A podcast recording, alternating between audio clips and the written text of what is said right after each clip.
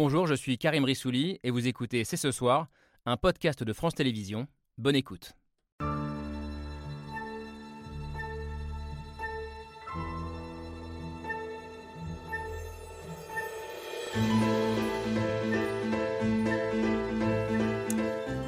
Bonsoir à toutes et à tous, soyez les bienvenus sur le plateau de C'est ce soir.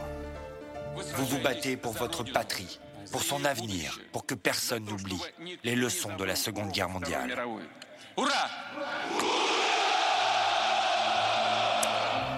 Que retenir de ce lundi 9 mai 2022 Comment interpréter le discours de Vladimir Poutine à Moscou pour célébrer ce qu'on appelle en Russie le jour de la victoire sur l'Allemagne nazie en 1945 Un discours dans la continuité de ce que raconte le président russe depuis le début de la guerre, mais loin de la surenchère verbale et de l'escalade imaginée par de nombreux observateurs. Alors comment comprendre ce qui s'est joué aujourd'hui? À qui Poutine s'est-il adressé? Aux Russes? Aux Occidentaux? Ou au reste du monde. Un lundi 9 mai qui aurait été celui de la bataille des récits entre celui proposé par la Russie et celui défendu par Emmanuel Macron à Strasbourg pour y défendre l'idéal européen. C'est ce soir, c'est parti. C'est ce soir avec Laure Adler et Camille Diao. Bonsoir euh, à toutes les deux. On va donc commencer cette euh, nouvelle semaine en décryptant euh, cette bataille des, des, récits, exaltation de la guerre d'un côté, célébration de la paix de l'autre, et en n'oubliant pas que sur le terrain, en Ukraine, la guerre et les atrocités continuent. on va aussi en parler alors que nous sommes ce lundi au soir du 75e jour de guerre. Bonsoir Anna Colin Lebedev. Bonsoir. Soyez la bienvenue. Merci d'être avec nous, professeur de sciences politiques, spécialiste du monde post-soviétique, et vous avez un parcours que je rappelle à chaque fois que je vous reçois parce qu'on euh, mesure bien la force de votre parole. Vous avez, vous avez vécu à Moscou jusqu'à l'âge de 14 ans, vous êtes arrivé en France, puis vous avez vécu successivement 5 ans en Russie, 5 ans en Ukraine et 2 ans en Biélorussie. Euh, vous connaissez d'ailleurs toutes et tous euh, très bien la, Russie et son président, à commencer par vous, Sergei Girnov. Merci d'être là. Euh, vous êtes russe, ancien agent du, KGB, formé pour infiltrer les administrations occidentales. Même cursus que celui suivi par euh, un certain Vladimir Poutine, que vous avez rencontré à quatre reprises, je crois, et dont vous avez, j'imagine, écouté ce matin le discours avec attention. Bonsoir Antoine Vitkin. vous aussi, vous avez observé de très près Vladimir Poutine, journaliste, réalisateur de documentaires, dont le dernier, La vengeance de Poutine, dans lequel vous racontez extrêmement bien à la fois les ressorts de la rhétorique et de la radicalisation euh, du, président russe. Avec nous également Nicolas Tenzer. Euh, bonsoir, soyez le bienvenu, euh, essayiste et haut fonctionnaire, grand spécialiste de la Russie, vous aussi directeur de la rédaction de la newsletter Desk Russie, qui est, je la conseille d'ailleurs, particulièrement active et utile depuis le début de cette guerre. Et puis je parlais de, bataille des, récits, de la manière dont Emmanuel Macron y avait pris part aujourd'hui. Bonsoir Bernard Guetta. Bonsoir. Vous n'êtes pas Emmanuel Macron, mais bien Bernard Guetta, soyez le bienvenu. journaliste, aujourd'hui député européen du groupe Renew, le groupe macroniste au Parlement européen. Euh, et j'ajoute que vous avez dans votre première vie euh, été correspondant du journal Le Monde à Moscou, ça tombe plutôt bien. Euh, nous y sommes donc, ce fameux 9 mai 2022 dont on parle depuis plusieurs semaines, on l'a fait aussi beaucoup sur ce plateau. Alors certains observateurs évoquaient une possible déclaration de guerre aujourd'hui, une mobilisation générale, une surenchère verbale, de nouvelles menaces nucléaires. Bref, une nouvelle étape. Rien de tout ça, euh, finalement. Il y a eu le discours euh, assez euh, classique anti-OTAN. Il y a eu la volonté réitérée de Vladimir Poutine de conquérir le Donbass. Ça, c'est vrai. mais pas ce que certains avaient imaginé. Est-ce que ça veut dire, Anna Colin-Lebedev, qu'on en a trop fait autour de ce 9 mai 2022 je ne pense pas, parce que le pouvoir russe a de toute façon démontré depuis plusieurs mois sa capacité à nous surprendre. Donc, euh, c'était bien de se préparer à, diverses éventualités. Euh, pour ma part, au vu de la situation, je ne m'attendais pas forcément à des, à des déclarations fracassantes ce jour-là. Hein. On est dans la continuité du récit qui est là depuis euh, le début de la guerre. Mais je pense que la non-déclaration de l'état de guerre, la non-déclaration d'une mobilisation générale ou partielle sont en elles-mêmes des indicateurs qui doivent être étudiés en tant que tels et pourquoi d'ailleurs Qu'est-ce qu'il faut comprendre euh, quand vous écoutez euh, ce matin euh, Vladimir Poutine, discours hein, d'une dizaine de minutes à Moscou? Alors dans ce discours d'une dizaine de minutes, il y a pas mal de choses. Et il y a effectivement ce qui, ce qui n'est pas dit. Hein, et ce qui n'est pas dit nous montre qu'en fait, euh, voilà, le pouvoir russe est en train de mesurer les choses et d'agir, je dirais, d'ajuster une stratégie euh, là où euh, il, a pu y avoir une avancée, une avancée, disons, moins préparée et moins réfléchie dans les, dans les premiers mois de la guerre. ce qu'on entend aussi énormément dans ce discours, c'est la référence à l'Occident. Hein. Il y a vraiment deux récits qui sont en parallèle dans mmh. ce discours. Le discours de la libération du Donbass des combattants qui combattent aux côtés du peuple du Donbass pour les libérer. Donc celui-là, c'est celui qui est servi dans les, dans les médias et qui justifie l'action armée, mais derrière, il y, a un, il y a un discours extrêmement construit et qui prend beaucoup de temps, en fait, dans cette intervention de Vladimir Poutine, sur, une fois de plus, les États-Unis impérialistes, l'Ouest, l'OTAN. Ah, il ne faut pas oublier, je pense qu'il faut faire attention à ça, ça cette, cette, dimension-là reste absolument centrale pour le pouvoir russe, et c'est quelque chose à souligner. Sergei Girnov, qu'est-ce que vous avez entendu, vous, ce matin, dans la bouche de, de Poutine? Moi, j'étais un peu déçu euh, parce que je m'attendais euh, à, un discours un peu plus musclé de, de, la part de Poutine. Mais être déçu ou rassuré? Euh, Disons que, enfin, oui, oui, oui, rassuré. Enfin, rassuré. on n'est jamais rassuré avec Poutine parce que d'habitude, quand Poutine coule quelque chose doux, moi, au hmm. contraire, je suis, ça me rassure pas du tout. Hein. Ça veut dire qu'il nous prépare quelque chose. Mais pourquoi vous dites déçu? Parce que ça, ça, peut paraître un peu cynique.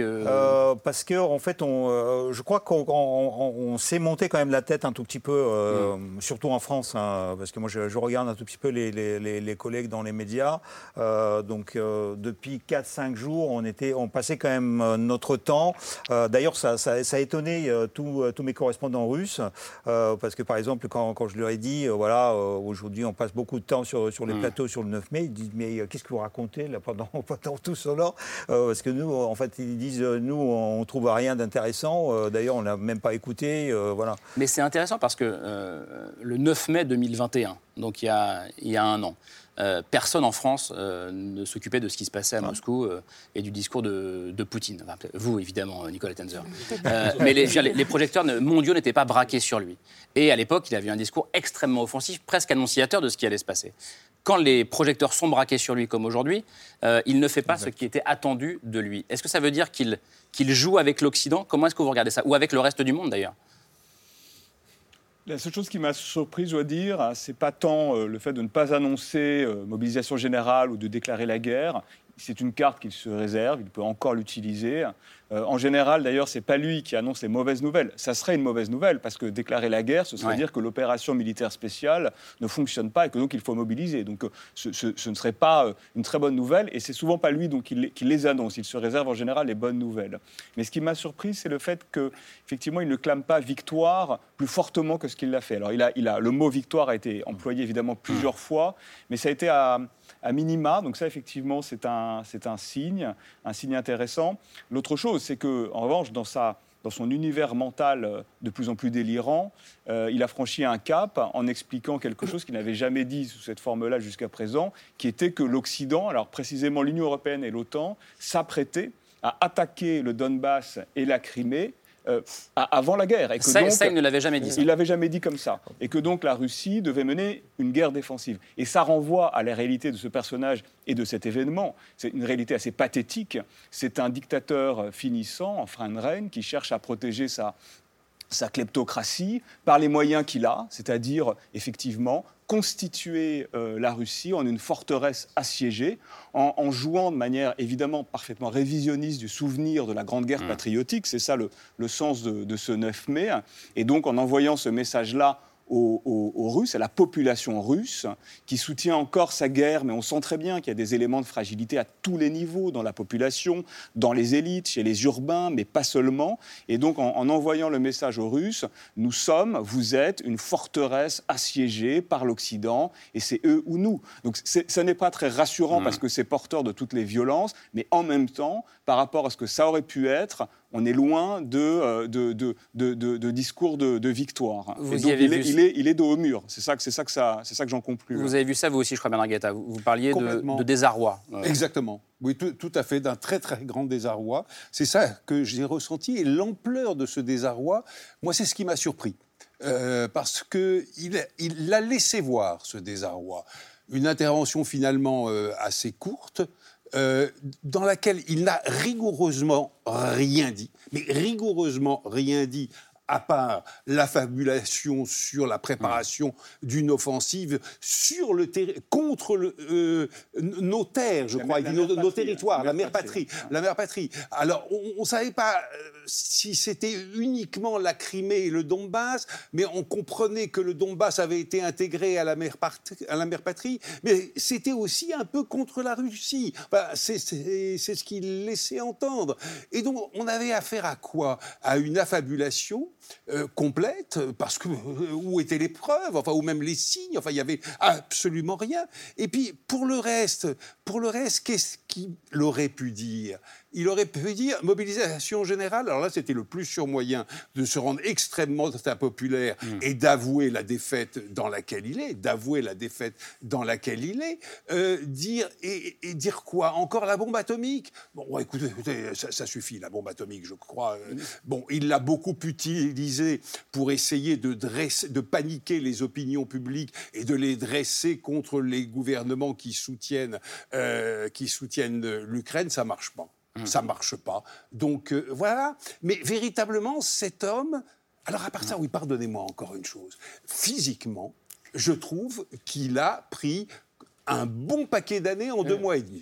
Mais alors vraiment, vraiment. Et puis il était dans un petit manteau, étriqué, trop serré sur lui. C'était un petit bonhomme. C'est ça. C'était un petit bonhomme. Vous, vous, allez répondre les uns les autres, parce que je crois que vous n'étiez pas totalement d'accord, euh, Anna Colin Lebedev, mais Nicolas Tenzer, je ne vous ai pas encore entendu. Oui, alors moi d'abord... Désarroi, vous aussi, vous diriez ça? Oui, désarroi. Euh, désarroi un homme en plein désarroi. Désarroi, certainement, euh, mais puissance de nuisance. Il ne faut pas oublier quand même que c'est le 9e 9 mai de Vladimir Poutine de la guerre contre l'Ukraine. Depuis, depuis 2014. Hmm C'est le 9e 9 mai. Et que hier, aujourd'hui, demain, nous avons les crimes contre l'humanité, les crimes de guerre, les destructions, euh, les attaques contre l'Ukraine, brutales, sauvages, criminelles, qui continuent. Et il ne faudrait pas penser que c'est parce que M. Poutine a tout à coup baissé le ton euh, que rien ne se passe. Et je pense que c'est aussi, derrière ce discours, moi je vois aussi une interprétation beaucoup plus pessimiste, en quelque sorte c'est que je vois Poutine se prépare à quelque chose. Il se prépare à cette guerre longue contre l'Occident, d'abord évidemment physiquement mmh. contre l'Ukraine, contre les populations ukrainiennes, contre les populations ukrainiennes du Donbass, la Crimée aussi, hein, qui est toujours. Il ne faut jamais oublier qu'en Crimée, je fais comme cette petite parenthèse, euh, vous avez les Tatars de Crimée qui subissent le joug destructeur criminel de M. Poutine tous les jours. Bon. Mais donc vous avez cet élément-là qui continue avec quelque chose euh, qui fait que M. Poutine, je disais, se prépare sur le temps long. C'est-à-dire qu'il se prépare tout simplement au fait que l'Ukraine sera en conflit encore dans trois mois, dans six mois, dans un an, mmh. peut-être dans deux ans. Et que cette destruction va continuer. Mmh. Et que ce qu'il espère à travers ce discours d'apparent apaisement. Hein. On a rappelé effectivement les attaques contre l'OTAN, contre, contre l'Union européenne. Il espère que petit à petit, les Occidentaux, ses autres partenaires, vont reprendre le chemin, ce qui serait la pire Des négociations. de la négociation. Hmm. Et je crois que c'est aussi pour ça qu'il a baissé le ton, laissé cette porte de sortie. Et ça, ce serait un piège mortel dans lequel nous tomberons. ce qu'il faut, c'est évidemment terminer cette guerre, mais terminer par la libération de l'Ukraine. Soit il voulait envoyer un message euh, autour de la négociation, soit il parlait euh, ni aux Occidentaux euh, ni aux Russes, mais peut-être encore au reste du monde. à ceux qui ne sont ni européens, ni américains, ni, ni russes, et qui... Je, crois qu'il a, a, il a, parlé à tout le monde. Il a parlé à tout le monde parce qu'en fait, il a, il a répéter les trucs sur la victoire, ça c'est pour les Russes. Après, euh, il, a, euh, il a avancé quelque chose de, nouveau parce qu'il a parlé de la guerre, euh, de, l'arme nucléaire que les, les Ukrainiens voulaient acheter. Voilà, ça c'est quelque chose. Chez Franprix, chez Monoprix. Ouais, voilà, voilà, c'est ça, c'est ça. Et, donc, et, après, il y, a autre chose aussi. Il a, il a parlé autrement. Ça veut dire qu'il a parlé aussi aux Occidentaux, euh, parce qu'il y avait euh, deux euh, complexes YARS qui sont passés sur la place rouge, et là, c'était le message pour les Occidentaux. Donc, en fait, l'arme nucléaire, elle était sur la place rouge. Il mm. n'avait pas besoin de le répéter, parce qu'il a démontré. Elle, était physiquement présente. Ah non, non, mais pas physiquement. Il y avait des, des, porteurs qui, mm. qui, étaient capables de la, de la porter. mais donc, il y avait trois missiles du, du de la série Topol qui s'appellent YARS. Qui sont des missiles nucléaires. Qui sont les, qui, qui, sont les missiles nucléaires balistiques intercontinentaux. Ce qui n'est pas nouveau d'ailleurs. Voilà, ce qui n'est pas nouveau. de la menace nucléaire, tout, tout à fait. Mais elles étaient là. Donc, elle n'avait pas besoin de répéter ça oralement. Pourquoi est-ce que j'ai cru percevoir un désaccord sur votre visage tout à l'heure bah, En fait, moi, je n'ai pas perçu de désarroi chez Vladimir Poutine, ni de signe de doute qui, qui, serait, qui serait en train d'apparaître. Je dirais qu'il a cherché à construire un événement rassurant, hein, un événement habituel pour la population russe, à la fois dans son déroulé. Hein, il n'y a rien eu qui aurait pu perturber euh, voilà, l'attitude de la population. Par exemple, on avait, on avait très très peur qu'il y ait un défilé de prisonniers, hein, chose qui avait été faite à Donetsk à un moment donné, euh, au moment du 9 mai. Il n'y a pas eu ça. on est rester dans une, dans, une, dans une manière de faire très très classique, très classique également dans le discours, très classique dans la présence de, de vétérans. Donc je dirais qu'il a la sensation de maîtriser, à mon sens, la, la réaction de sa population au conflit armé actuellement. Mmh. Hein. et donc pour cet événement qui a effectivement une portée, il parle à tout le monde, je suis, je suis absolument d'accord. Il y a plusieurs messages. Il y a un message aux, aux, aux, qui parle à l'anti-américanisme d'une partie mmh. du monde. Mmh. Il y a un message qui nous parle à nous. Il y a un message qui parle, qui parle aux Russes, bien évidemment. Mais je pense qu'il cherche à. Voilà, il, il, il, il, a été plutôt posé hein, et en réservant certainement pour d'autres arènes, en fait, sa, sa, manière de faire. Juste posé parce que, pardonnez-moi, ça signifie qu'il il aurait compris que déclarer euh, une guerre, déclarer la mobilisation générale, euh, serait extrêmement impopulaire euh, aux yeux de la population russe, que les Russes ne veulent pas la guerre aujourd'hui, c'est ce que vous dites? Euh, Parce que je pense que le contexte dans lequel il ne peut pas annoncer une victoire est, aussi celui où il ne peut pas annoncer une mobilisation, hein, parce qu'il y aurait quelque chose de, dissonant. Hein. Il aurait pu être un peu plus, voilà, décrire un peu plus la guerre, mais au, final, il l'a décrit très très peu. Hein. Il a parlé très peu de la guerre en définitive, mis à part mentionner les défenseurs. Je voudrais juste souligner une chose, nous avons vu Poutine sur la place publique à côté de d'autres êtres humains. Je pense que là, il y a un non, mais au, vu de, la manière dont on a vu ce personnage communiquer avec, euh, y compris ses plus proches, euh, ses plus proches collaborateurs, je pense qu'on a un geste fort et un effort fait par le président russe pour se montrer au niveau de la foule. Et ensuite, il a été dans la foule, en fait, à défiler avec, euh, avec une pancarte également. Je pense que c'est un Poutine qui a pris sur lui. Avec le visage de. À se demander si c'était vraiment un paysan, le président Poutine, parce qu'il avait tellement peur de Covid et il, il, mettait tous les, tous les chefs d'État à 5 mètres de lui que là, il était dans la foule. Mais il n'avait pas de, panache quand même. Hein. Moi, je suis d'accord avec vous. Euh, il paraissait euh, vieillard, euh, parce qu'en fait, il était entouré de vétérans. Il paraissait vétéran. Pourtant, il est jeune, il est beaucoup plus jeune qu'eux, mais en réalité, on avait l'impression qu'ils étaient de même âge. Il y, a quand même une, réalité euh, factuelle là, qui va dans le sens d'une position de faiblesse, encore une fois, qui n'est pas moins euh, préoccupante. Hein. Euh, Poutine en position de faiblesse, c'est quelqu'un qui reste évidemment dangereux, et les destructions, les crimes de guerre, les mmh. crimes contre l'humanité quotidiennement en, Ukraine en témoignent. C'est le fait que les forces d'occupation russes en Ukraine avaient l'intention de célébrer le 9 mai en fanfare à Mariupol, et que ça n'a pas été possible. Et je voudrais revenir sur un autre commentaire sur, sur cet événement du 9 mai, et on le relève plus parce qu'on a fini par être habitué à ce, à ce délire, mais c'est la nazification du monde. À nouveau, il est en guerre, il l'a dit, contre un monde nazi. Et alors là, c'est plus les Ukrainiens seulement, c'est aussi nous. Et ça, et ça cette, ce révisionnisme historique est un des éléments qui constituent son dispositif de, propagande. Et c'est tout simplement, euh, c'est tout simplement sidérant, en faisant fi sur un certain nombre de choses d'ailleurs, parce qu'en s'appropriant comme ça la Seconde Guerre mondiale et la lutte contre le nazisme, il oublie que les Ukrainiens ont été proportionnellement à leur population les plus victimes du nazisme. Il oublie que les Ukrainiens se sont battus dans, l'Union soviétique, dans l'armée rouge contre le nazisme. Il oublie que nous, nous sommes, les Occidentaux, battus et avons soutenu euh, la, Russie. Et il oublie une dernière chose, que son, pays rêvé, l'Union soviétique, donc dont il se réclame en permanence, n'a pas hésité à signer un pacte germano-soviétique germano-soviétique avec la nazie, pacte, pardon, dernière chose, qu'il a même justifié dans un essai dans un essai il y a quelques mois en justifiant le pacte germano-soviétique. C'est ça, ça fait partie des dissonances. Euh, je vous promets qu'on va, qu'on va revenir à, cette question euh, historique et à ce rapport à, hmm à la réécriture de l'histoire. Mais juste sur une dernière chose sur aujourd'hui. Euh, oui, c'est le fait que ces images, finalement, de, ce matin, elles montrent aussi euh, un certain isolement de Vladimir Poutine sur la scène internationale, puisque c'est la première fois, je crois, qu'aucun chef d'État étranger euh, n'était présent, ni même n'avait été invité pour assister au défilé. Alors, pas d'invitation aussi, peut-être pour éviter d'avoir des refus, ce qui s'était passé en, 2015 après l'annexion de la Crimée. en tout cas, les images de ce matin qu'on voit ici, elles, elles, font un contraste assez saisissant avec les images de 2010, du 9 mai 2010. C'était le 65e euh, anniversaire de la victoire. Et ce jour-là, Vladimir Poutine, euh, non seulement a l'air beaucoup plus jeune, mais il était entouré euh, d'Angela Merkel, de Hu Jintao, le dirigeant chinois. Il y avait aussi l'Israélien Shimon Peres et une vingtaine d'autres. Et à l'époque, on avait même vu des soldats de l'OTAN défiler sur la place rouge. Il y avait une délégation de soldats britanniques. il y avait aussi des Français, des Américains qui avaient défilé pour ce 65e anniversaire. Ces images, elles seraient absolument impensables aujourd'hui. et, et tout ça, ça nous montre, euh, Nicolas Tenzer, ça nous montre euh, finalement l'ampleur de la dégradation des relations de la Russie avec le reste du monde en à peine une décennie. Oui, je trouve que c'est très important parce que ça montre aussi euh, la cécité absolue de l'Occident à ce moment-là. Parce que vous avez dit, rappelez 2010, il s'était quand même passé quelque chose en 2008. 2008, c'était euh, l'attaque contre la Géorgie, dont 20% du territoire est toujours annexé aujourd'hui. Et c'était déjà arrivé. Avant, vous aviez eu les crimes de guerre et les crimes contre l'humanité massifs qui avaient été commis en Tchétchénie. Hmm.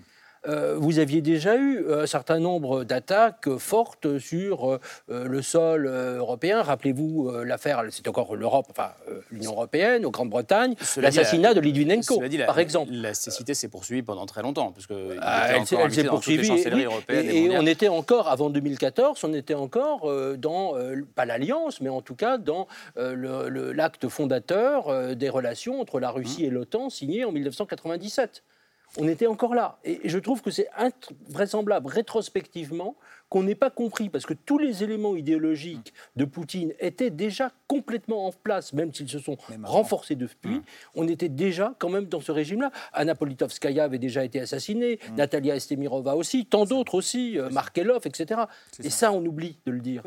Il y avait déjà le discours de, Munich de, en 2008. De, 2007. Euh, et euh, en revanche, aujourd'hui, il a quand même passer la pommade à l'Occident. Ça, c'est euh, là, euh, c'est ce que j'ai voulu un tout petit peu vous corriger, parce que euh, d'une manière historique, il a dit que on a combattu ensemble et en, en, quelque sorte, en fait, il reprochait à l'Occident d'avoir oublié ça.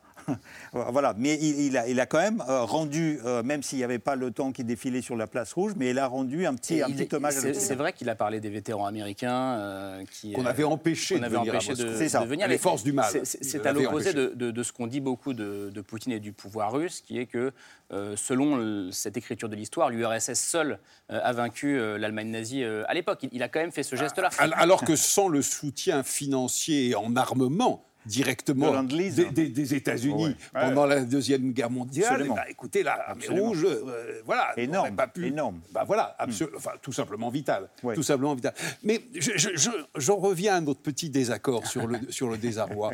Pourquoi pourquoi est-ce que je, parle d'un désarroi? Bon, Non seulement à, mes yeux, à, cause de l'attitude, du discours, etc., mais aussi parce que sur le fond, au-delà même de cette matinée, quelles options reste disponible pour Vladimir Poutine en Ukraine. Alors, je suis bien conscient, nous sommes tous d'accord là-dessus, qu'un ours blessé et acculé est plus dangereux que jamais. Bien sûr qu'il est plus dangereux que jamais. Mais concrètement parlant, quelles options?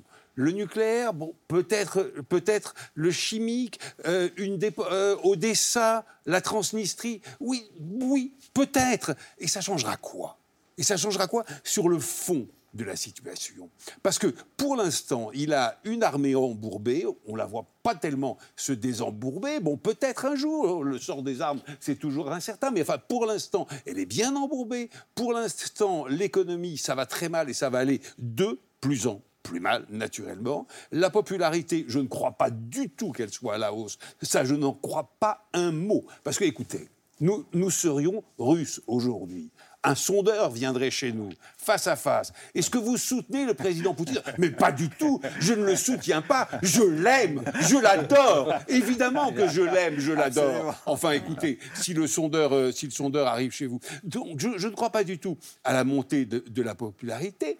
Et puis conquérir l'Ukraine, non, il faut qu'il oublie il faut qu'il oublie, parce que dans 15 jours ou 3 semaines, le niveau d'armement, de fourniture d'armement, non pas seulement des Américains, bien pas du tout, mais aussi de l'Union européenne. L'Union européenne a été la première à fournir des armes à l'Ukraine bien avant. Et le, bien le, niveau va, monter d'un cran. Bah, évidemment, évidemment sur ce petit désaccord euh, à la Alors, je suis d'accord sur. Euh, suite à notre désaccord, je suis d'accord avec la plupart des choses que, que vous avancez. Je, bien évidemment, la situation de Vladimir Poutine n'est pas celle qu'il avait anticipée, ni au niveau intérieur, ni au niveau extérieur, ni au niveau militaire.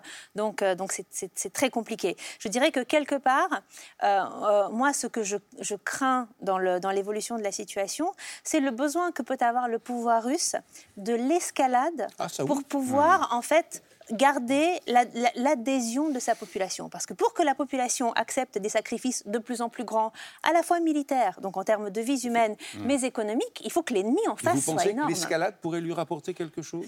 Je dirais que, voilà, la pour l'instant, nous n'avons jamais vu de signe de désescalade de la part de mmh. Vladimir Poutine, mais aujourd'hui, nous n'avons pas vu de signe d'escalade, et en soi, ça mérite d'être souligné.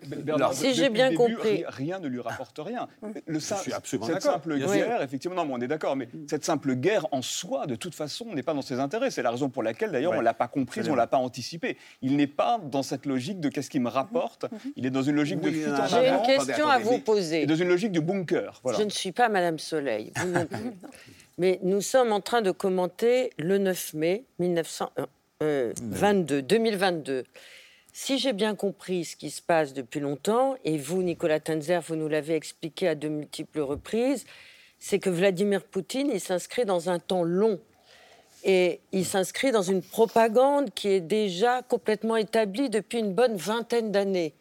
Donc, est-ce qu'il n'a- est-ce qu'il n'aurait pas signifié son extrême intelligence en n'accordant pas une importance considérable à cette date du 9 mai 2022 pour continuer à rassurer la population et à établir finalement sa propagande idéologique dans une atmosphère de calme, de tranquillité. Circuler, il n'y a rien à voir, tout continue comme avant.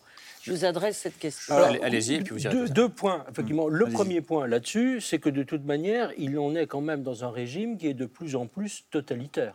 Il ne faut pas l'oublier, avec un contrôle total des médias, fermeture d'organisations, emprisonnement. Récemment, un autre grand dissident, un homme absolument exceptionnel, je voudrais en parler, a été emprisonné par Vladimir Poutine. Vladimir Karamursa.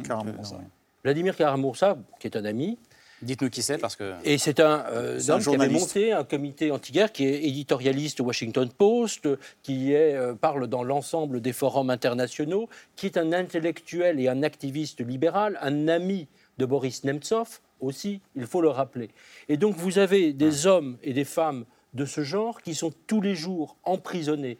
Lui, euh, Vladimir, risque 15 ans de prison. Et, et il est 15 ans revenu, de- et il est revenu de Londres en toute connaissance de cause. Et, il y a- et il y a très moi, peu de temps. et comme beaucoup d'autres, on, deux- deux- disait tous, deux mais- mais attaques sur lui, hein. rentres-tu? De- Pourquoi de- rentres-tu? De tentatives de- de- d'empoisonnement Voilà, sur lui. il hein. a été victime, effectivement, vous l'avez rappelé. Donc vous avez cette Hmm. répression, et de toute certaine manière, vous avez bien sûr la pression idéologique, mais vous avez les éléments de contrôle en Russie qui sont extrêmement forts. Deuxième élément, très rapidement, peut-être en réponse à, à Bernard Guetta.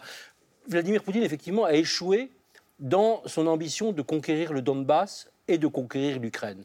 En revanche, si la guerre dure trois mois, six mois, deux ans, je l'évoquais tout à l'heure, ça voudrait dire que l'Ukraine est dans une forme de conflit gelé, meurtrier, ça voudrait dire qu'il y aura encore des centaines, des milliers ou des dizaines de milliers de morts, que l'Ukraine ne pourra pas joindre ce qui est notre objectif premier et ce que veulent les Ukrainiens, je l'ai encore constaté en Ukraine il y a à peu près deux semaines et demie quand j'y suis allé, ils veulent rejoindre l'Europe, ce sera fermé pour l'Europe.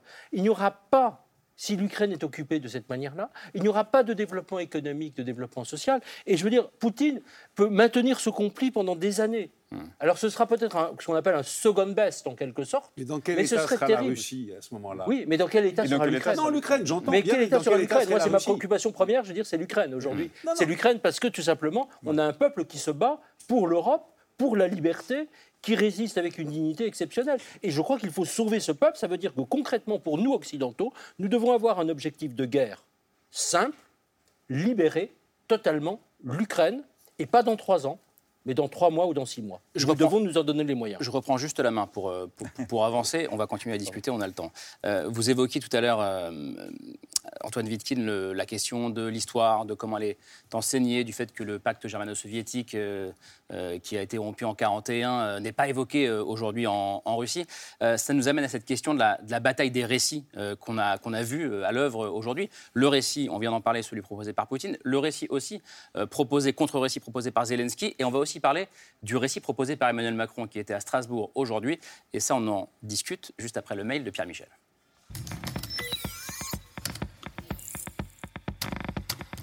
Fin de la guerre, jour de la victoire contre le nazisme, le 9 mai, c'est une affaire de récit, de mémoire et de réécriture de l'histoire.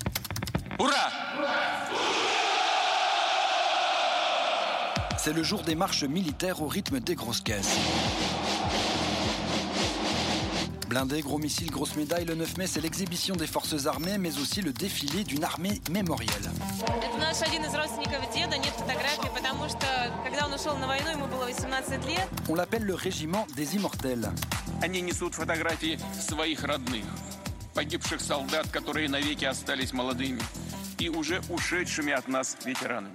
Des millions de Russes qui brandissent dans tout le pays le portrait de leurs ancêtres ayant participé à la Grande Guerre patriotique. как и было на войне, вспомнить, помянуть и возрадоваться победе.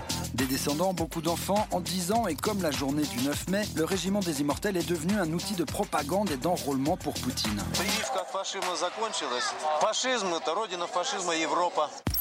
Car depuis des années, avec le 9 mai, Poutine élabore son récit. С Днем Победы! Ура! Le récit de ses victoires. En 2014, après l'annexion de la Crimée, il avait célébré le 9 mai à Sébastopol et sur la place rouge. Это день национального триумфа, народной гордости. Mais c'est aussi le récit de guerres à venir. История требует делать выводы и извлекать уроки. Но, к сожалению, многое из идеологии нацистов Aujourd'hui, comme depuis des années, Vladimir Poutine brandit la menace pour s'assurer l'unité. Защита Родины, когда решалась ее судьба, всегда были священны. C'est un récit à la première personne qui ne convainc personne. Росія забула все, що було дуже важливим для переможців у Другій світовій війні. Bombarder des écoles, exterminer des civils, Poutine se comporte comme les anciens ennemis de la Russie. Бити таке це наслідувати саме тому злу, яке несли Європі нацисти. Aujourd'hui, Vladimir Poutine a défilé avec le régiment des immortels et avec le portrait de son père. Mais aujourd'hui, dans un message adressé aux Ukrainiens, Zelensky l'a prévenu. І зовсім скоро в Україні буде два дні перемоги, а в когось не залишиться жодного. Ce sera son dernier défilé. Alors, je vous ai coupé un peu vite tout à l'heure, euh, Antoine Vinkit, sur justement ce qui se dit en Russie aujourd'hui euh, de cette fameuse Seconde Guerre mondiale. Euh, Il faut bien raconter que quand je dis que le pacte germano-soviétique, le pacte entre Hitler et Staline, qui a été conclu en 1939 et qui a été rompu en 1941, n'est pas évoqué, est-ce que c'est vrai ou est-ce qu'il est évoqué différemment? Bah, les, livres d'histoire, euh, alors pas à l'université, mais dans, les, écoles, euh, effectivement, euh, évacuent assez largement l'aide apportée par les Occidentaux à la victoire contre le nazisme. Ça, ça, c'est certain. Et par ailleurs, effectivement, passe sous silence ce pacte germano-soviétique. Vladimir Poutine, dans un écrit assez récent, enfin dans un essai qu'il n'a évidemment pas écrit lui-même, mais qu'il a signé, euh, euh, justifier le pacte germano-soviétique. Il était bien obligé de, faire face à cette réalité-là, de la même manière que vous avez vu de la, manière, la façon dont Lavrov a, dû faire face à une autre réalité qui, posait une contradiction, qui était le fait qu'on on nazifiait l'Ukraine, dont, euh, qui est dirigée par un président qui est d'origine juive. Le retournement consistait à expliquer qu'Hitler lui-même avait des origines juives, ce qui est un mensonge historique absolu.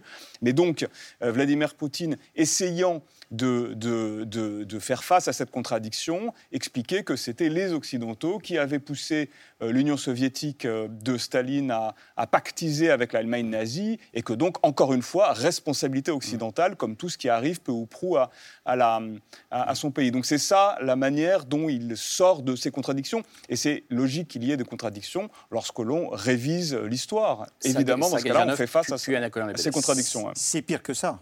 C'est pire que ça. Ils ont voté une loi qui interdit de faire la comparaison entre le régime stalinien et le régime hitlérien. Il y a une loi qui, est votée et vous risquez la peine euh, ou une amende euh, par rapport à ça. Comme euh, la même chose, si vous racontez la vérité telle que nous sommes en train de la raconter par rapport à la guerre actuelle, bah, en Russie actuelle de Poutine, c'est pas possible. Je suis d'accord avec vous. On vit sur la dictature, 15 ans de prison. On vous... D'ailleurs, Karamonza, il est arrêté pour ça. Ça veut dire qu'il est, il est arrêté parce qu'il est allé raconter sa version, enfin la vraie version, euh, et donc euh, on, lui- on l'accuse de, de ça. Euh, parce que justement, en fait, euh, ça nous renvoie, enfin, aux Russes, hein, moi, je, suis, je suis russe, donc... euh, Vous avez le droit de dire de, non. de temps en temps, euh, ça nous renvoie, euh, et dans- en pleine figure, que le régime nazi hitlérien et le régime stalinien étaient les frères. D'ailleurs, Staline, quand Hitler a l'a attaqué le 22 juin 1941, il a passé trois semaines à, à- à ne pas sortir de son bunker parce qu'il il, il- il- il ne croyait pas que son frère de, de sang et son frère idéologique Adolphe l'a trahi. Il a, il a fusillé aussi les, les, euh, les gens du, des renseignements extérieurs qui lui disaient, il lui donnait la date et l'heure de, de l'attaque des nazis. Il a dit, vous voulez me brouiller avec mon ami euh, Hitler, il m'a promis, on a signé le pacte, il m'attaquera jamais. Et, et donc, Et voilà. Aussi avait prévenu Il avait prévenu C'est ça, c'est Staline ça. de la date, Donc, il y a- il y a- de la y a- y exacte. C'est ça. Il y, a, il y a eu un certain nombre de personnes. En fait, ils, étaient cinq ou six. hein. Euh, à la fin, ils, n'en pouvaient pas parce qu'il envoyait en fait les- les- l'information comme quoi ça se préparait et Staline ne voulait pas euh, lire, comme Poutine actuellement ne veut absolument rien croire de ce qu'on lui raconte de la vérité sur C'est le cette front. vérité-là aussi que, que Poutine cherche à masquer, et, et d'autres avant lui, hein, Anna Lebedev. C'est Alors, c'est d'autres avant lui, justement, je voudrais remettre un petit peu tout ça dans un. remettre l'histoire dans un contexte historique. hein. Le récit de, soviétique de la, de la Deuxième Guerre mondiale, de la Grande Guerre patriotique, est bien celui-là. hein. Celui où le, le- le pouvoir soviétique ne prend aucune mauvaise décision, euh, celui où, où la- le- l'attaque est repoussée par des citoyens unanimement en fait, fédérés contre, enfin, aux côtés du pouvoir euh, contre les nazis, où la collaboration n'existe pas, où finalement la gloire du soldat est centrale. Les années 90 ont connu une histoire en fait écrite en Russie de la Deuxième Guerre mondiale tout à fait différente. hein. On a commencé à s'interroger sur des questions de collaboration, sur le lien entre les répressions qu'il y a pu y avoir dans les années 1930 et par exemple les désertions qu'il y a pu y avoir dans l'armée rouge au début de la guerre, hein, de personnes qui ne voulaient pas combattre aux côtés des soviétiques, sur les mauvaises décisions prises par le pouvoir, sur le fait de sacrifier la population, sur le pacte Molotov-Ribbentrop. Donc tout ça sort sur la place publique et en fait, je dirais, même à ce moment-là, hein, le- le- les historiens sont prêts, la société est prête, mais le pouvoir n'est pas complètement prêt. parce que parler de tout ça, comme pour parler des, ré- de- des répressions staliniennes, c'est parler aussi des bourreaux, parler des responsables, remettre en avant des responsabilités. Et disons, on a préféré avancer en se masquant un petit peu toute cette, toute cette situation. Quand, quand Vladimir Poutine arrive au pouvoir, effectivement, le récit se referme petit à petit. que Poutine arrive sur, sur ce fait-là, sur Poutine ce arrive moment sur ce, de, sur ce moment où en fait c'est à la fois libre, on peut le faire, mais la société n'a pas, voilà, le pouvoir n'a pas trop envie d'en parler. hein. On n'a pas envie de, de faire, euh, de, faire place nette, de réfléchir, de, de, de mettre en avant les, les responsabilités, etc. Et donc en fait Vladimir Poutine, je dirais, va progressivement, euh, d'année en année, par des actes législatifs successifs, par des fermetures des archives, verrouiller de plus en plus le discours historique. L'effet de cela, par exemple, c'est il y, a- y deux- il y a deux effets, un, un plus général et un qui concerne plus précisément l'Uk- l'Ukraine. L'effet général, c'est que les Russes se considèrent une- unim- unanimement du côté du bien. Ils ne Hmm. peuvent être que les forces du bien.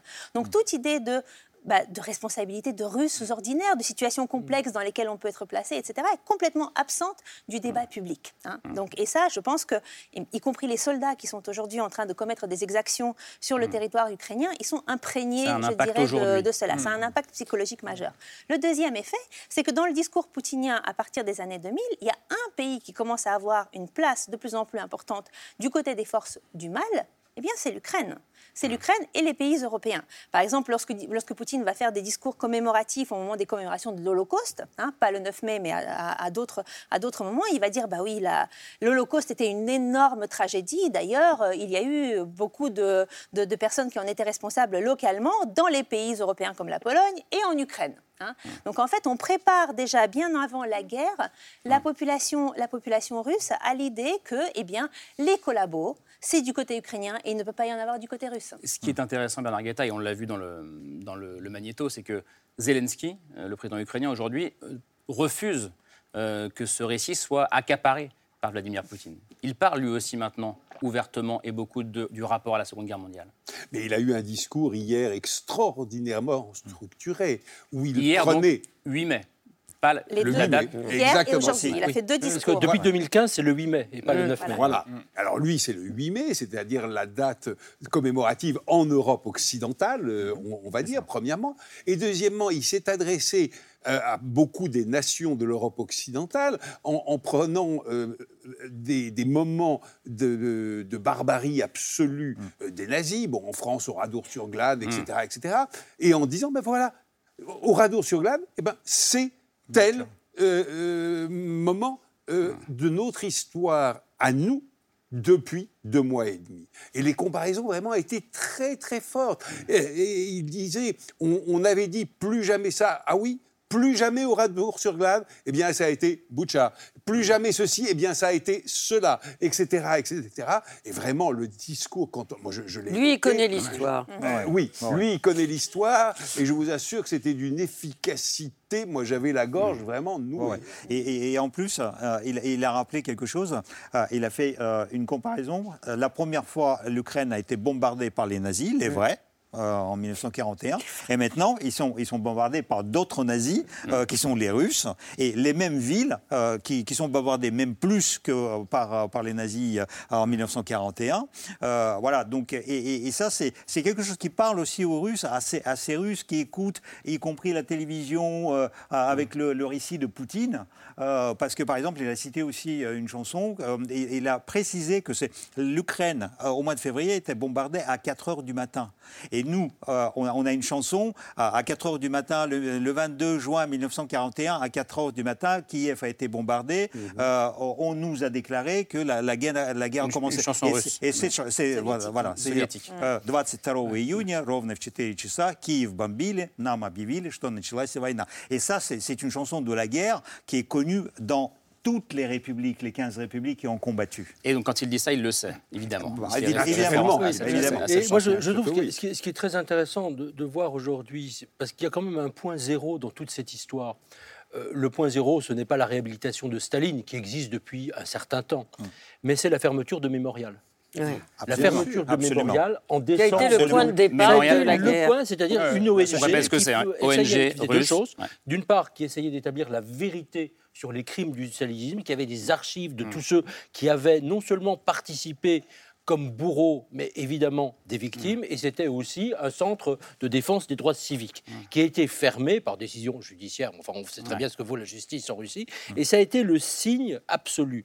Et je pense Mais que derrière- manifestement, ils ont pu numériser les archives oui, oui, et heureusement. sortir Et vous avec avez les un accord archives qui d'ailleurs entre subsistent. Mémorial, ce qui est très intéressant, et le, muséum, le musée mémorial d'Auschwitz, hein, ce qui est aussi un élément tout à fait fondamental euh, dans cette histoire. Mais on peut en déduire peut-être quelque chose sur la suite, parce qu'il faut quand même envisager la suite de l'histoire russe.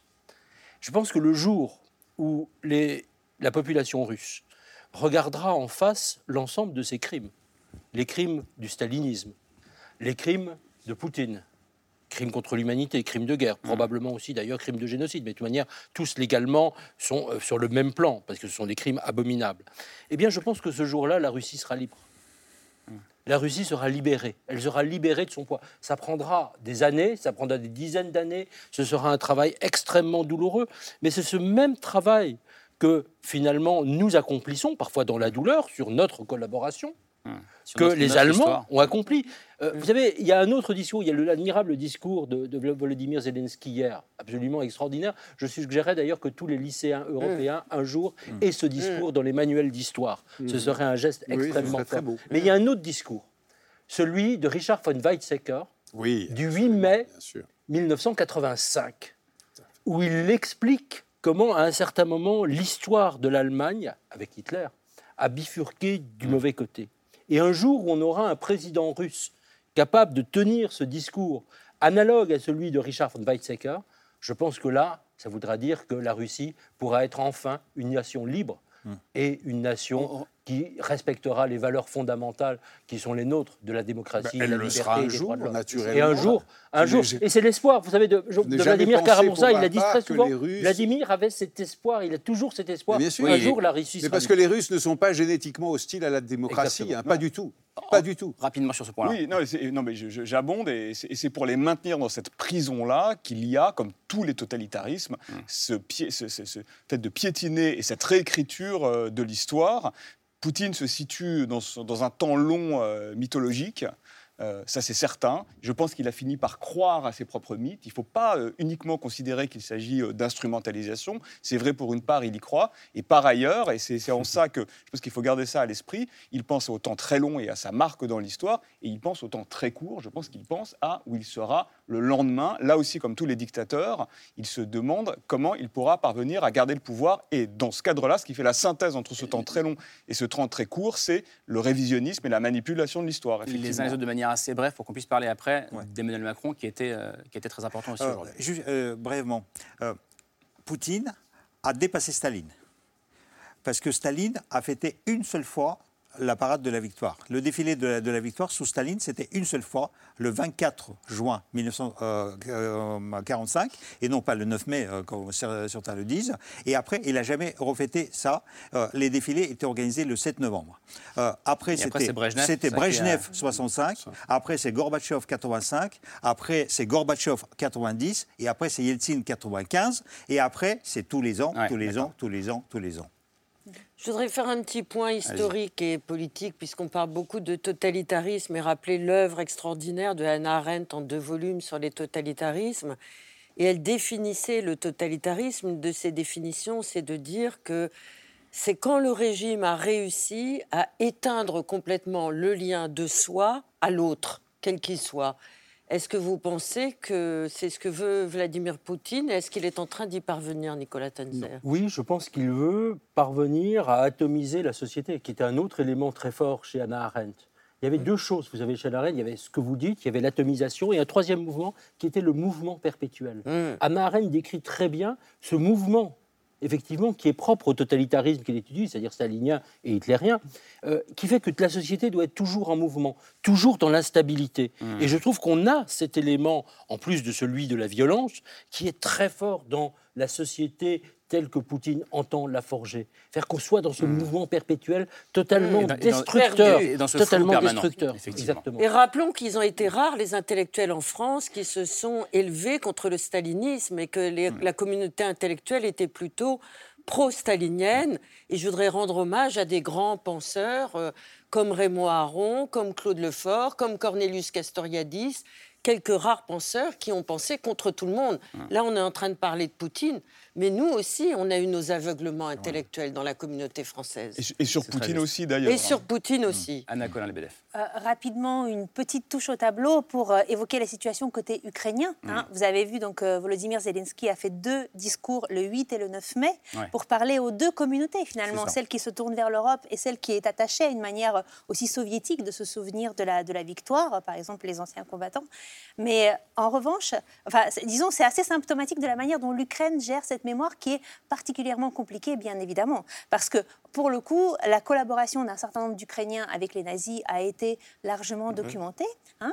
Et donc là, en fait, on a une, on a une histoire compliquée, mais je dirais que les- la, société ukrainienne y fait face. C'est-à-dire que, elle bien est évidemment, enseignée, cette histoire-là. Bien évidemment, cette Mm. histoire-là est enseignée.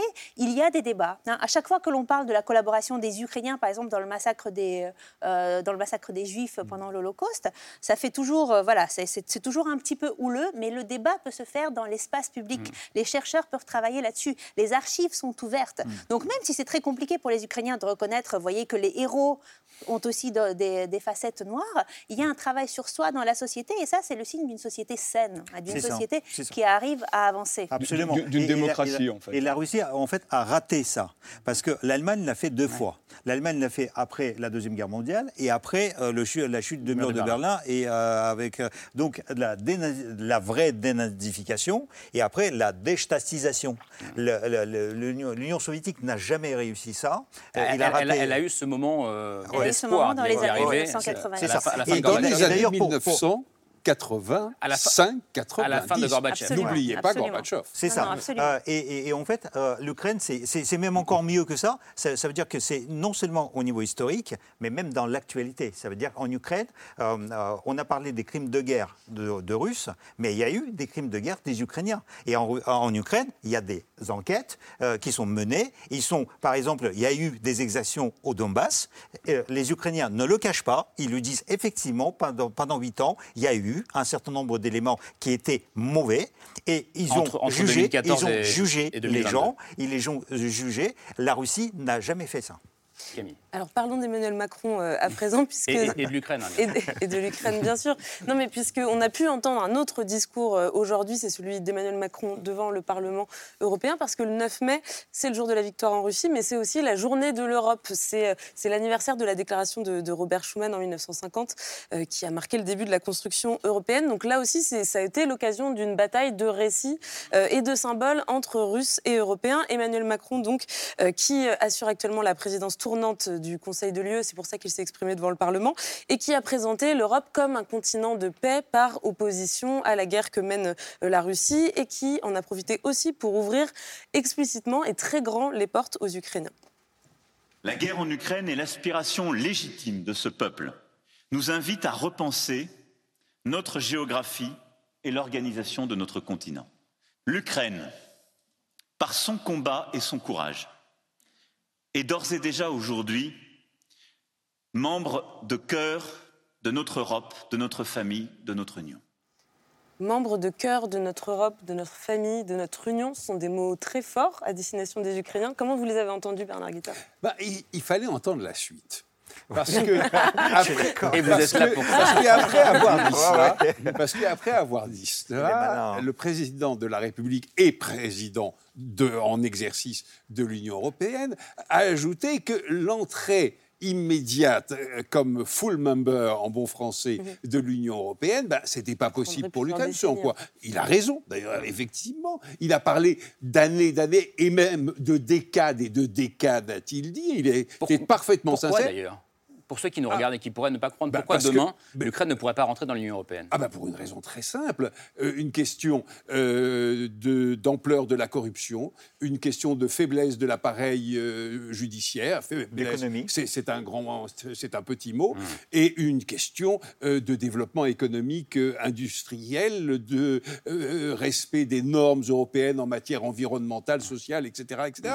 Pour rentrer dans l'Union européenne, et Dieu merci d'ailleurs, il faut respecter un certain nombre de normes, euh, notamment donc, donc ça, de l'état de à droit. très court terme, c'est impossible. Mais Donc à court terme, c'est impossible. autre chose. Alors il a proposé autre chose. Il a proposé que l'ensemble des pays qui tapent à la porte de l'Union européenne, mais pas seulement l'Ukraine, la Géorgie, la Moldavie, mais aussi les pays des Balkans occidentaux, euh, se, se réunissent dans une confédération euh, européenne, Communauté, politique européenne. Voilà, une communauté politique européenne qui aurait des liens euh, euh, très forts avec l'Union européenne et qui pourrait être pour certains, ceux qui le voudraient, a-t-il précisé, donc pas tous, ceux qui le voudraient, l'antichambre à l'entrée dans l'Union européenne.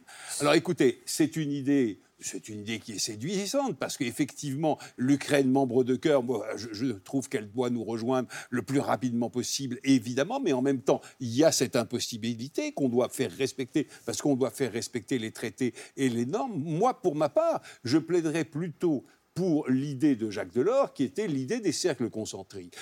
J'appelle ça la fusée à trois étages, c'est-à-dire qu'il y ait un étage avec les membres qui soient unis simplement par les liens d'un marché commun et du respect de l'état de droit, ça, ça va de soi. Un deuxième étage qui serait grosso modo l'Union européenne actuelle, et un troisième étage que j'appelle, moi, la communauté, parce que ce serait réellement une communauté de 6, 10, 12 maximum euh, membres actuels de l'Union européenne, et qui mettrait réellement tout en commun, y compris le régalien. Y compris le régalien. Et évidemment, euh, en- entre ces trois étages de la fusée, il y a des liens de passage, parce qu'il ne s'agit pas de dire qu'on reste ad vitam aeternam dans le premier ou dans le second. Non, pas du tout. On passe du, troisième, etc., etc. Nicolas Tender, sur cette euh, Oui, je pense qu'il y a- y, y plusieurs communauté étapes. politique Voilà, euh, européenne. Bon, d'a- d'abord, je pense qu'il y a- il y, a une réalité très simple. Ce que demande l'Ukraine, ce que demande la Moldavie aujourd'hui, et qui doivent être accordés en tout cas à ces deux États tout de suite, c'est-à-dire le mois prochain concrètement, c'est la reconnaissance de la candidature, le statut de pays candidat. Ça le c'est absolument fondamental. Mais ça sera fait. Ensuite, qu'il y ait Ursula von der. Leyen, patronne de la Commission, a dit la réponse Je sera donnée en juin. Ensuite, qu'il y, ait- un délai, bien sûr, pour ce qu'on appelle en termes techniques la reprise de l'acquis communautaire. Voilà. C'est-à-dire des dizaines de milliers de pages concrètement, de règlements, de normes, de lois. Tout ceci, bien sûr, prendra du temps, on le sait. Mais ce qu'il faut voir quand même aujourd'hui, pourquoi je suis un peu plus sceptique sur cette idée de, de communauté, c'est la crainte de beaucoup de ces États, c'est quand même de penser qu'on leur accorderait une sorte de statut de second rang. Que ce soit perçu comme cela. Et je pense que C'est ça, déjà perçu comme pour l'Ukraine en C'est pour ça que je particulier- plaide pour l'idée d'une union à Voilà. trois voilà. L'Europe Et je pense que voilà, et je pense que et, et je pense qu'aujourd'hui, pour, pour avoir vu comment il y, a, il y a deux semaines et demie, comment fonctionne l'Ukraine aujourd'hui sur le plan économique, sur le plan logistique, la volonté de préparation et de préparer au rythme accéléré la mise à niveau de l'Ukraine, euh, le développement de l'innovation, le fonctionnement extraordinaire, je me dis que vraiment ce pays c'est pas seulement un cadeau qu'on lui fait, ce n'est surtout pas un cadeau. Vous dites que l'Ukraine est prête pays- à rentrer dans l'Union. Mais elle, non, elle n'est pas prête tout de suite. Non, Non. Bien sûr qu'elle n'est pas prête tout de suite. Mais je pense, je pense qu'elle aurait beaucoup à nous apprendre. De même d'ailleurs, petite parenthèse, ce n'est pas d'actualité, que je pense que l'armée ukrainienne serait un atout considérable pour les forces de l'OTAN. Et de je même pense que nous voilà, avons à méditer sur pense- la gouvernance et, de et que je crois qu'en pour termes de, voilà, et qu'en termes de mémoire, qu'en termes de rappel de ce qu'est la guerre, qu'en termes de mémoire partagée, d'éducation des peuples européens, Mmh.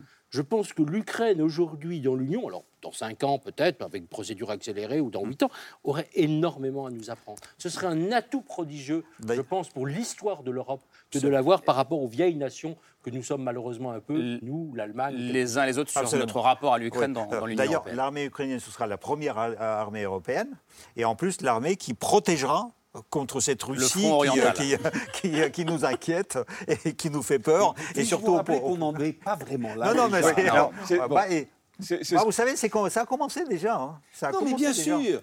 Euh, Je, je- je vous dis Ouais, ouais. que je suis un ardent partisan Ouais, de l'entrée de l'Ukraine, de la Moldavie, de la Géorgie, mais ne me mettons pas. On se- euh, situe, faut- faut on se- pas- on situe là, à tr- à- à- effectivement, à moyen ou long terme. Ce qui est sûr, c'est que si demain les frontières internationales de l'Ukraine ne peuvent pas être garanties et si la Russie continue d'occuper et de combattre en Ukraine, ces questions ne se poseront pas. Raison pour laquelle il est si important aujourd'hui d'aider l'Ukraine à se battre, puisque, encore une fois, nous ne nous battons pas, nous aidons l'Ukraine à se battre contre une agression. C'est ça le cadre des choses, et c'est ça qui permettra effectivement demain l'Ukraine de faire partie de l'Union européenne. Il est vrai qu'aujourd'hui, cette question-là est symboliquement extrêmement importante, mais j'irai euh, plus loin, Nicolas Tenzer, même que ce que vous dites. L'Ukraine a beaucoup euh, à nous apprendre demain, mais aujourd'hui même, l'Ukraine, cette guerre en Ukraine, nous, définit, nous aide à nous définir à un moment où les opinions publiques occidentales, les Occidentaux, l'Union européenne également, cherchent leur sens, cherchent un sens fondamental à savoir qui ils sont, quelles sont leurs valeurs, en quoi ils croient, pourquoi est-ce pourquoi est-ce qu'on peut se battre Qu'est-ce qui, euh, pourquoi est-ce qu'on doit se pourquoi, battre pourquoi, pourquoi est-ce qu'on doit se battre? Pourquoi est-ce qu'éventuellement on peut même mourir? L'Ukraine nous raconte cela et le fait que l'Union européenne, notamment, soit parvenue à s'entendre, à, à part quelques divergences sur des questions fondamentales qui sont celles des sanctions qui nous coûtent cher. Le fait que l'Union européenne et les États-Unis soient parvenus de manière assez cohérente à s'entendre sur le fait de livrer des armes, y compris des armes offensives, sans avoir, et des armes lourdes, sans avoir peur des dictates et peur des menaces nucléaires de Vladimir Poutine, je crois que ça, ça peut être un élément de fierté. Et ça nous aide aujourd'hui à mieux savoir ce que nous sommes, à savoir ce que représente notre démocratie face au modèle poutinien, parce que pour en terminer là-dessus, je crois que fondamentalement, ce qui fait peur à Poutine, au-delà même de sa lecture de l'histoire, de tout ce qu'on veut sur la place rouge, c'est la démocratie en Russie, la démocratie en Ukraine et la démocratie en, Uni- en- en Union européenne et dans l'Occident. Anna, Anna Cohen-Lebedev, sur ce. Je suis assez d'accord avec, euh, avec, avec ce que dit Antoine Wittkin. J'aurais tendance peut-être juste à nuancer un petit peu ce qui fait peur à la Russie. Ce n'est pas tant la démocratie en, en- en- en Ukraine, c'est, je dirais, euh, l'Ukraine qui est une illustration de, son, de l'échec du pouvoir russe absolument. à imposer un, Un soft power dans son Mais voisinage. hein.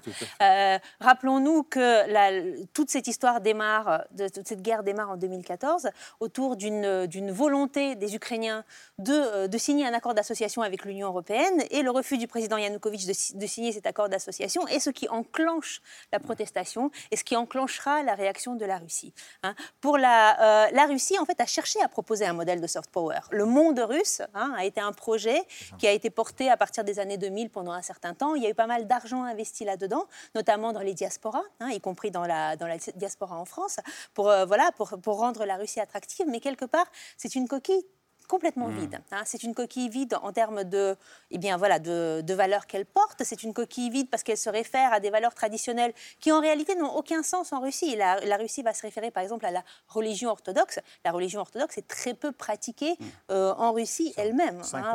5%. 5%, 5-6% de pratiquants permanents. Alors, 5-6%, non, 5-6% Actifs, de, de pratiquants occasionnels, 1,5% de pratiquants permanents. hein. Donc, c'est, vous voyez, c'est, vraiment des... des- les- les- le- la- la- la- le- nous sommes, en fait, quelque part, nous sommes la réussite de là où la Russie a échoué, et en cela, nous sommes un adversaire redoutable. Mais pour aller dans le même sens, souvenons-nous que l'Ukraine et la Russie partent en 1991 du même, point de même départ. point de départ. Exactement, du même point de départ. Et quand on fait, malgré les guerres en Ukraine, malgré l'annexion de la Crimée, du. Donbass et la guerre actuelle, la comparaison entre la Russie et l'Ukraine, c'est saisissant. la différence est saisissante. Ju- ju- Juste un mot avant de vous libérer, euh, Bernard Guetta. Je, je le disais en titre, euh, euh, la guerre continue sur le terrain, parce qu'on a beaucoup parlé des symboles, des récits, de diplomatie, mais la guerre continue, les atrocités continuent aussi Bien sur le terrain. Euh, en tant que député européen, vous avez euh, accès, je crois, à beaucoup de témoignages euh, qui, vous, euh, qui vous marquent Bah, bah, écoutez, tous les témoignages, ou la plupart des témoignages, euh, arrivent au Parlement Hmm. européen, tout simplement parce qu'on on nous demande, à juste titre, et on le fait, de documenter, d'archiver et de nourrir l'accusation devant la justice internationale. Et donc je vois passer, parce que je suis vice-président de la Commission des droits de l'homme, je vois passer beaucoup de témoignages, euh, j'ai- pas envie de raconter. Que, que vous n'arrivez pas à raconter. Non, je, je- non. Je- on ne peut pas raconter comme ça. Est-ce qu'il change d'un mot votre, votre regard sur ce que c'est que la guerre, la paix? Est-ce que votre pacifisme, quand vous lisez, est parfois je mis... n'ai jamais été un pacifiste, Est-ce est-ce que parfois euh, vos valeurs sont mises à rude épreuve, j'allais dire? Est-ce que... Non, au contraire, au contraire, au contraire, que quand je lis ça, je me dis, comme l'a dit très bien Emmanuel Macron cet après-midi, que véritablement euh, l'Union européenne, c'est l'espoir et la paix. C'est l'espoir et la paix. Et qu'il faut la défendre. Et qu'il faut la défendre bec et ongle. Parce que s'il y a un bunker dans le monde, dans le monde entier, même comparé aux États-Unis, des libertés et de l'état de droit dans le monde aujourd'hui, même si tout n'est pas parfait, évidemment, c'est dans l'Union européenne. Bien sûr que oui. Je vous libère. Vous, Merci. allez- vous être en retard, Bernard. Merci beaucoup d'être venu euh, ce soir. Euh, on, on reparlera évidemment des exactions, de la guerre euh, sur le terrain. On a beaucoup parlé euh, de ce qui se passait aujourd'hui du, du 9 mai, du rapport à l'histoire. Et on poursuit la discussion avec les coups de cœur de Laure et Camille. C'est la liste de C'est ce soir.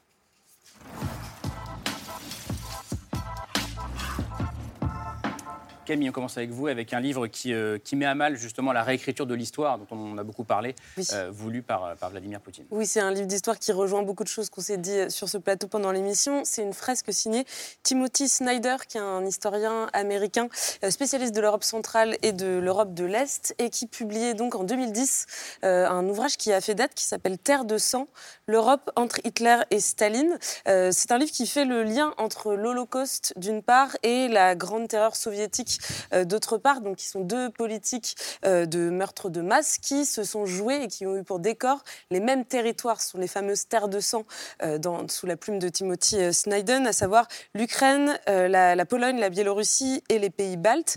Donc des territoires sur lesquels, entre le début des années 30 et la fin de la Seconde Guerre mondiale, euh, plus de 14 millions de personnes sont mortes, euh, soit exécutées, soit affamées, euh, pour la moitié d'entre elles affamées d'ailleurs, soit gazées par deux systèmes to- totalitaires qui se sont chevauchés euh, géographiquement, les nazis et les soviétiques. Et en fait, après la défaite allemande, on, l'a dit, hein, la, politique nazie d'extermination euh, des juifs a été très largement euh, documentée, racontée, alors que le rideau de fer a fait que du côté soviétique, cette histoire a été oubliée pendant près de 60 ans. Timothy Snyder, il met en équivalence, d'une certaine façon, le nazisme et le communisme soviétique, donc ce qu'il est interdit de faire aujourd'hui en Russie, comme vous nous le disiez tout à l'heure, Sergei Girnov. Et donc à l'heure où Vladimir Poutine euh, présente euh, les soviétiques comme les seuls libérateurs euh, de, de l'Europe et les seuls vainqueurs face au nazisme, il est important de relire ce livre et il vient d'être réédité chez Gallimard avec une nouvelle postface de l'auteur, c'est Terre de sang, Timothy Snyder. Laure, un livre très important en écho aussi avec ce qu'on a vu. Oui, un livre de quelqu'un que vous avez reçu sur ce plateau il n'y a pas si longtemps, que mon voisin de gauche connaît très bien puisqu'il travaille avec elle, d'une femme extraordinaire, je trouve, à la fois pour ses talents pédagogiques historiques, Moi aussi. qui va dans le même sens que ce que vous avez dit du livre de Snyder. C'est-à-dire qu'est-ce qui se passe en ce moment en Russie et depuis quand ça se passe? Vous nous l'expliquez sur ce plateau avec des arguments historiographiques, avec des arguments politiques, avec des arguments idéologiques. Et Galia Ackerman, elle rajoute, si j'ose dire, une touche de sentiments humains. Les émotions et les intuitions peuvent, je crois, nous faire encore mieux comprendre ce qui se passe en Russie aujourd'hui. Alors son dernier livre qui raconte l'histoire de la Russie en prenant l'angle de l'absolutisme et en disant à quel point Vladimir Poutine s'inscrit dans une histoire extrêmement longue, s'attache à décrire ce dont nous avons parlé pendant ce soir, c'est-à-dire ce régiment immortel. On a vu les photos tout à l'heure. On a vu des enfants, ils ont l'air d'avoir 5 ans, 8 ans, 10 ans, 12 ans. Ils défilent aux côtés de Vladimir Poutine. On a vu Vladimir Poutine avec la photo de son père blessé pendant la Seconde Guerre mondiale. On n'a pas vu et on, on ne sait pas, en tout cas moi je ne savais pas, que ce 9 mai est célébré partout dans le monde qu'en ce moment même en France, mais aussi dans l'Europe entière, mais aussi aux États-Unis, là où il y a des communautés russes, eh ben, il y a le régiment des immortels. Mais ce qui inquiète Galia Ackerman à la fin de cet ouvrage, c'est à quel point cette jeunesse, ces enfants qui sont si jeunes, sont enrégimentés dans une version de l'histoire qui appartient à Vladimir Poutine. Que va devenir cette jeunesse-là? Comment va-t-elle réagir à cette propagande? Va-t-elle réussir à s'émanciper?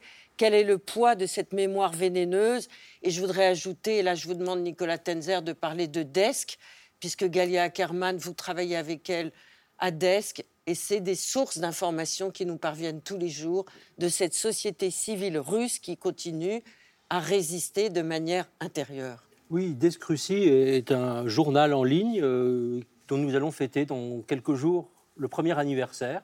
Euh, desk-russie.eu. Euh, voilà, donc je, suis le directeur de la publication. Galia Ackerman est la directrice de la rédaction, celle qui fait donc tout le travail véritable. Voilà, et euh, nous donnons beaucoup la parole, pas seulement à, à des intellectuels, à des écrivains français, euh, américains, etc., mais surtout à des gens des sociétés civiles ukrainiennes, russes, Bélarus, de quelques autres pays de l'empire, euh, l'ex-empire soviétique, pour euh, tout simplement exprimer aussi ce qu'ils vivent au quotidien, ce désir de liberté. Nous avons évidemment aussi publié beaucoup de reportages de première main sur ce qui s'est passé à Mariupol, à Boutcha.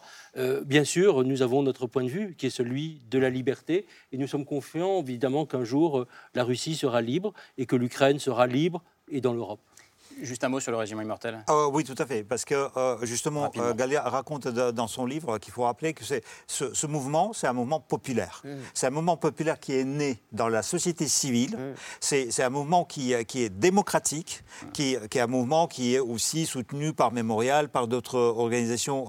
et puis Poutine a fait un hold-up sur, sur ce mouvement. Il s'est approprié, en fait, tel un virus. En fait, il est sorti avec le photo, la photo de son père, qui était d'ailleurs on se pose des questions s'il n'était pas dans la NKVD, dans les, euh, euh, dans les, les unités qui étaient derrière ah, les, soldats pour, euh, pour, pour les pousser et pour, pour, pour, leur tirer dans, dans le dos. Et ça, c'est très important, justement, ce qui est impliqué, comment Poutine a fait ce hold-up. Merci. Merci beaucoup, il faut que je rende. Euh, c'était un plaisir de discuter avec vous toutes et tous euh, ce soir. Merci Anna Colin Lebedev euh, d'être venu. Antoine Vitkin, La vengeance de Poutine. Votre documentaire, il est en replay toujours mm. sur la plateforme France.tv. Nicolas Tenzer, je le redis, allez, Desk c'est votre newsletter. Et vous, Sergei Girnov, votre livre. Euh, L'éclaireur euh, avec euh, Jean-Luc Riva aux éditions Nimrod. merci beaucoup, merci Laure et Camille. On se retrouve demain pour un nouveau numéro de ce soir. Ce sera autour de 22h45. Merci à vous.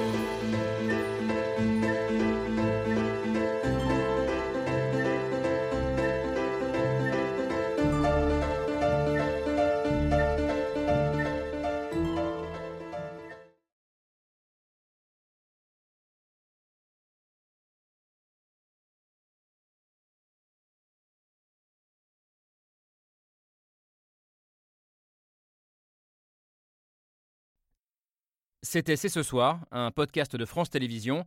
S'il vous a plu, n'hésitez pas à vous abonner. Vous pouvez également retrouver les replays de l'émission en vidéo sur France.tv.